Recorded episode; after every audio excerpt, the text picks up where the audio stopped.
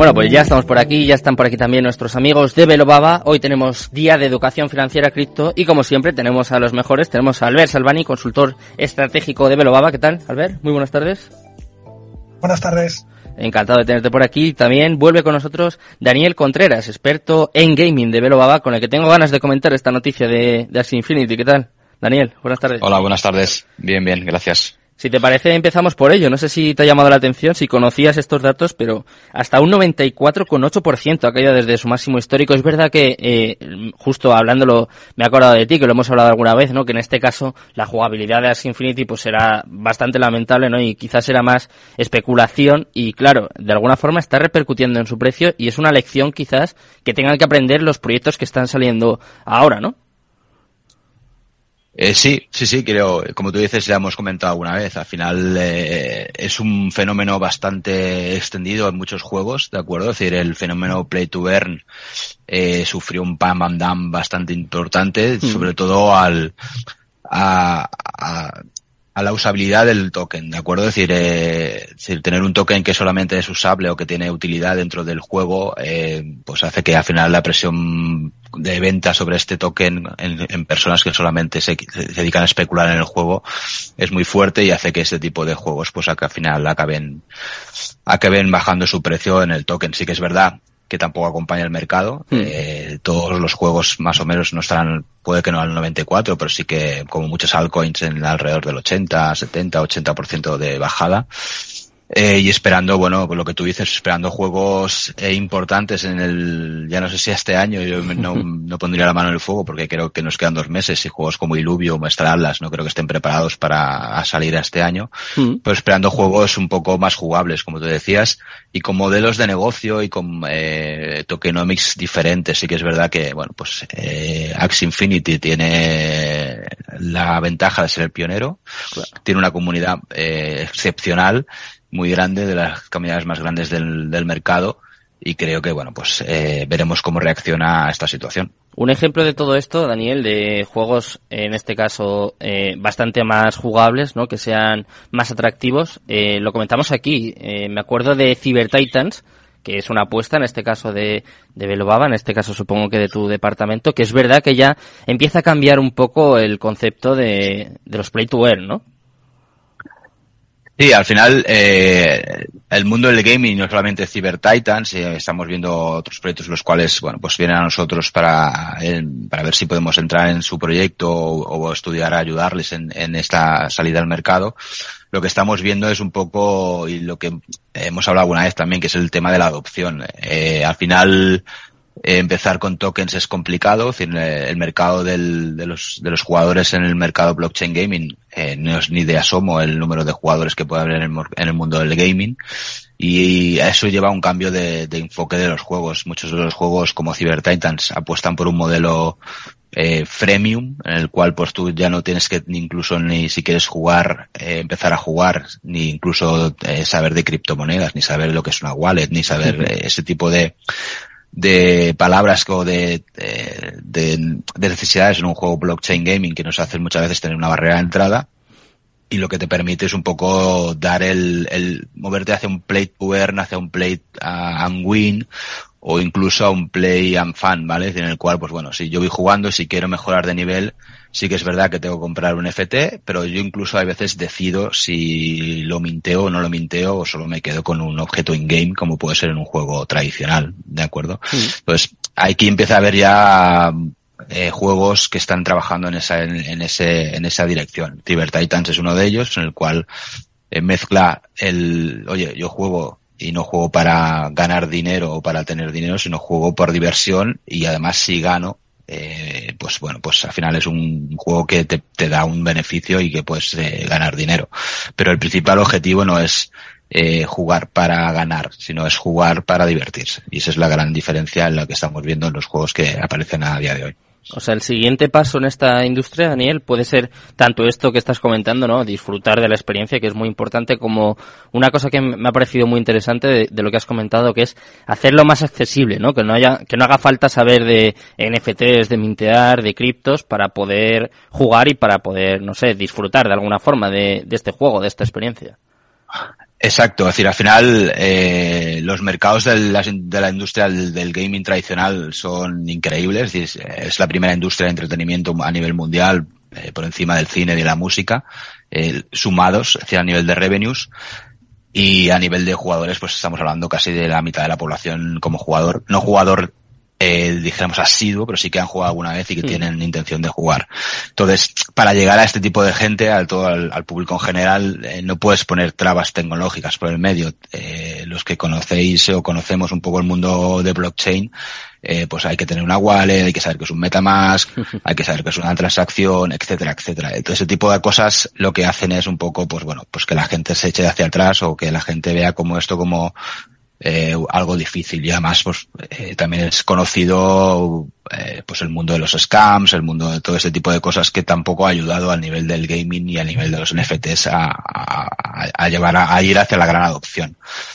Conocemos eh, de la gran resistencia del, de los gamers a los NFTs, de hecho, bueno, pues eh, salen noticias a, a, diario, pero sí que es verdad que las grandes eh, empresas del gaming se lo están mirando ya con mucho más cariño. De hecho, creo que era la semana pasada o hace un par de semanas, Sega ya estaba sacando, anunciando que iba a sacar un juego NFT gaming. Eh, la gente de Konami también está trabajando en ello. Eh, estamos entrando ya en un mundo en el cual pues eh, los grandes players eh, empiezan a, a, mirar hacia el mundo blockchain gaming como bueno, pues como un modelo de negocio que puede ser interesante para ellos. ¿Y por dónde pasa un poco el, el futuro de este sector? ¿Cuánto hay que esperar? Es una pregunta complicada, ¿eh? lo sé, porque luego se la voy a hacer a Albert y me va a decir, macho, otra vez. No, pero eh, ¿cuánto hay que esperar para que repunte un poco de alguna forma el, el mundo gaming? A corto, a medio plazo se puede esperar, no quizás el boom yo creo, Infinity. A ver, yo creo que al final, al final es un poco como hablar, Albert sabe más que yo en esa parte a nivel de mercados financieros, eh, tenemos que esperar una situación económica mejor para todo, ¿no? No solamente para el mundo del gaming, sino para todos los activos financieros. Al final, ese es uno de los puntos eh, importantes a nivel de, inversión. Y luego hay otro punto interesante que es eh, a nivel de adopción de, la, de los juegos. Es decir, hasta que no veamos una estabilidad económica en un juego, hasta que no veamos que realmente el juego es para jugar y además tiene la posibilidad de ganar, y veamos que esto atrae a los jugadores y es, es sostenible en el modelo de negocio, no creo que tengamos juegos o tengamos un sector eh, eh, dijéramos, muy estable. Es decir, que es verdad que es un sector que su proyección a nivel de números eh, durante todo el 2022 ha sido interesante, excepto el último trimestre, que sí que ha bajado la inversión, pero estamos hablando de inversiones de 1.300 millones de euros en tres meses, eh, con una proyección de unos 10.000 millones a, a final de 2022 pues creo que es un sector en el cual eh, se están interesando no solamente las grandes marcas o los grandes eh, players del sector, sino también mm. el, los, gran, los, los ventures capitals y, la, y, las empresas de inversión. Yo creo que tenemos que esperar un poco eh, toda esta recuperación de mercado. Eh, a nivel de proyectos y a nivel de, de trabajo se está haciendo un gran trabajo y no paramos de ver noticias que nos dicen que se está yendo en, una, en la dirección de la adopción, pero falta esta parte, falta esta parte. Bueno, pues ahora para no perder las buenas costumbres, Daniel, voy a hacer la misma pregunta, pero Albert, vamos a extrapolarlo un poco al, al mercado cripto y quiero que me cuentes un poco cómo lo ves a día de hoy. Comentaba al principio que llevamos pues prácticamente dos meses, ¿no? En ese rango de los 19, 18 a los 20 mil dólares. Eh, sobre todo hablando de Bitcoin, claro, en, en este caso. Cuéntame un poco cómo, cómo ves el mercado. Porque hay gente que espera una subida, no sé qué te parece a ti este análisis, hasta los 38.000 incluso antes de final de año. Parece que el dólar está cayendo un poco, que está saliendo el dinero de, del dólar, del índice de XY. Eh, no sé, cuéntame un poco cuál es tu perspectiva, tu análisis. Bueno, mm, como siempre es difícil porque no tenemos la bola de cristal, pero Ojalá, sí que es eh. verdad que esos dos meses que tú estás comentando, pues ya son dos meses que hay muy poca volatilidad, hay muy poco movimiento en el mercado mm. y eso es porque falta liquidez. Al final, en la política contundente de la Reserva Federal, pues ha, ha frenado eh, mucha actividad, ¿no? Y, y, lo estamos viendo entre todos los indicadores que podamos manejar, en todos los indicadores nos dan unos valores, sobre todo de volatilidad, muy bajos. Entonces, mm. eh, con esto, eh, pues no, digamos, no hacemos nada. No, no, el mercado no es capaz de, de, de, tomar una dirección concreta y se mantiene, pues, en este letargo que estamos viendo. ¿no? Em, ¿Cuánto va a durar? Pues no sé cuánto va a durar. Sí que creo que solo nos puede sacar de aquí una noticia significativa. Entonces veremos lo que sucede. Eh, este mes no ha habido reunión de la Reserva Federal. La reunión de la Reserva Federal me parece que es dentro de 10 días aproximadamente, en noviembre, em, y se espera otro, otro aumento contundente de tipos. Entonces, ante un escenario de, de este calibre, habrá que ver cómo reacciona el mercado, porque es evidente que una subida de tipos no va a favor de, de, activos, digamos, considerados más de riesgo, como son los activos digitales o los criptoactivos, pero también es cierto que la historia de los mercados nos lo cuenta, eh, en una situación de restricción de liquidez y, de, y de, medidas eh, mm, em, regulatorias, o sea, fuertes de, de compresión del mercado, Em, llega un momento en que el mercado tiene que meter el dinero en algún sitio. Entonces, veremos hasta dónde hay esa elasticidad o esa tolerancia. Es decir, al final los mercados también se adaptan y si tenemos que adaptarnos a una situación de tipos de interés altos, pues nos adaptaremos y eh, pues la inversión acabará fluyendo, lo que decía Dan en ese momento, ¿no? Venture Capitals, todos estos, lo que es el, dinero profesional, más allá de la situación actual que le puede condicionar más o menos en el corto plazo, está mirando más allá. Y cuando hablamos, por ejemplo, del caso del gaming, como hablábamos de ah, Axie Infinity, como es que Axie Infinity, pues, pues ¿no? ¿no? tiene esa jugabilidad, pero hasta ahora pues, pues ha sido, digamos, un actor muy importante en el mercado. Veremos lo mm. que pasa en un futuro. Bueno, pero es que al final, cuando hablamos de procesos de innovación, hablamos de un tema que muchas veces se pasa por alto, que es el coste de oportunidad. Es decir, em, si hace X años alguien inventa un juego como Axie Infinity y con lo que inventa tiene suficiente para hacer dinero, no va a ir más allá. El tema es cuando el mercado se asienta y cuando ese modelo se agota, eh, hay que hacer algo más para ganar dinero. Y es aquí donde entra ese siguiente paso, ese siguiente escalón. Y la innovación siempre va por coste y oportunidad.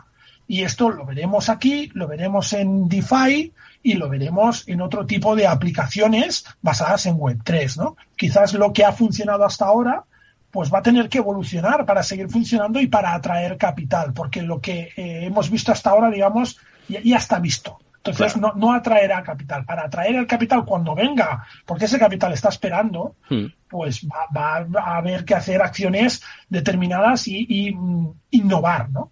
Y es ahí donde va, vamos a ver ese, ese salto que, yo espero que se produzca. Pues mira, Albert, tienes razón. Justo la semana que viene, entre el 1 y el 2 de noviembre, va a tener lugar la reunión de la Reserva Federal. Como tú decías, se espera otra subida de tipos. Vamos a ver cómo reacciona el mercado, pero a mí me ha llamado mucho la atención esta semana, lo comentabas tú ahora. Claro, siempre que se habla de criptoactivos, pensamos en volatilidad. Todo el mundo piensa en volatilidad y lo ve como algo negativo. Y sin embargo, en las últimas semanas, incluso en los últimos meses, claro, si comparas la volatilidad de, Bitcoin en este caso con la Libra, incluso con el SP500 o el Nasdaq, por primera vez en dos años, por ejemplo en el caso del SP500 y el Nasdaq, la volatilidad de Bitcoin es menor.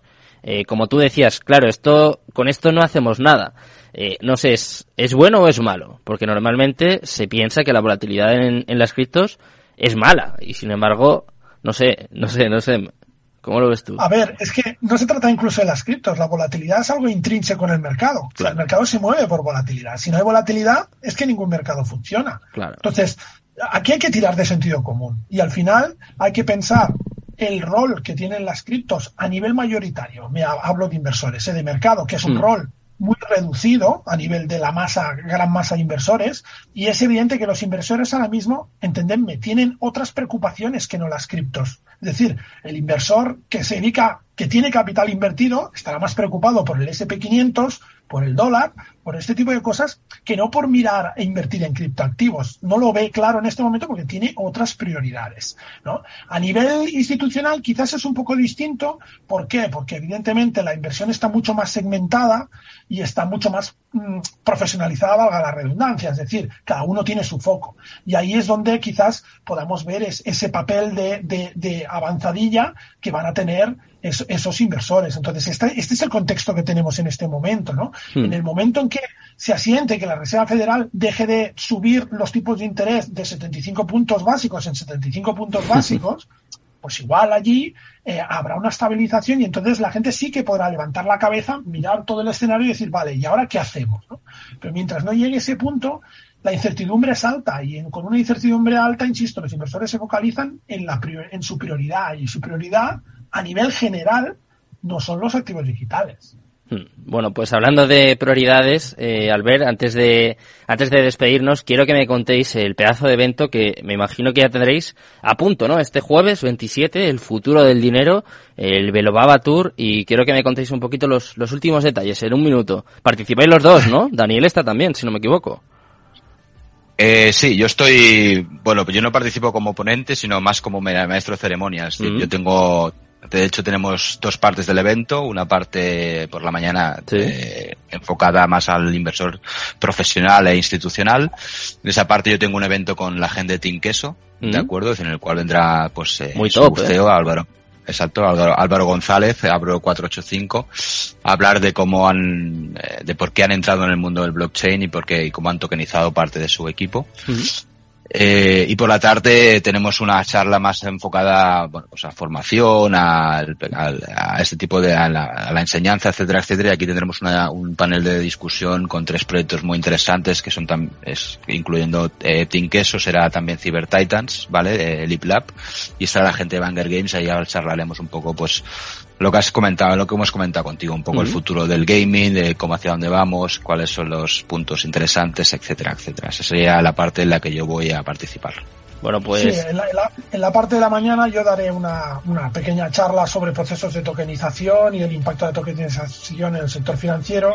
Y luego por la tarde también hablaremos un poco de estrategias para seleccionar criptoactivos. ¿no? Así pues, un poco pues mira, a ver, si los oyentes quieren saber un poco más, este jueves 27 en el Palacio de Neptuno estaréis ahí pues con un pedazo de evento que, esperamos que os guste y que os salga muy bien. Muchas gracias, Albert, muchas gracias, Daniel. Placer, como siempre. Gracias a ti. Muchas gracias también a Jorge Zumeta y a todos los oyentes. Mañana más y Cripto Capital, tu demon.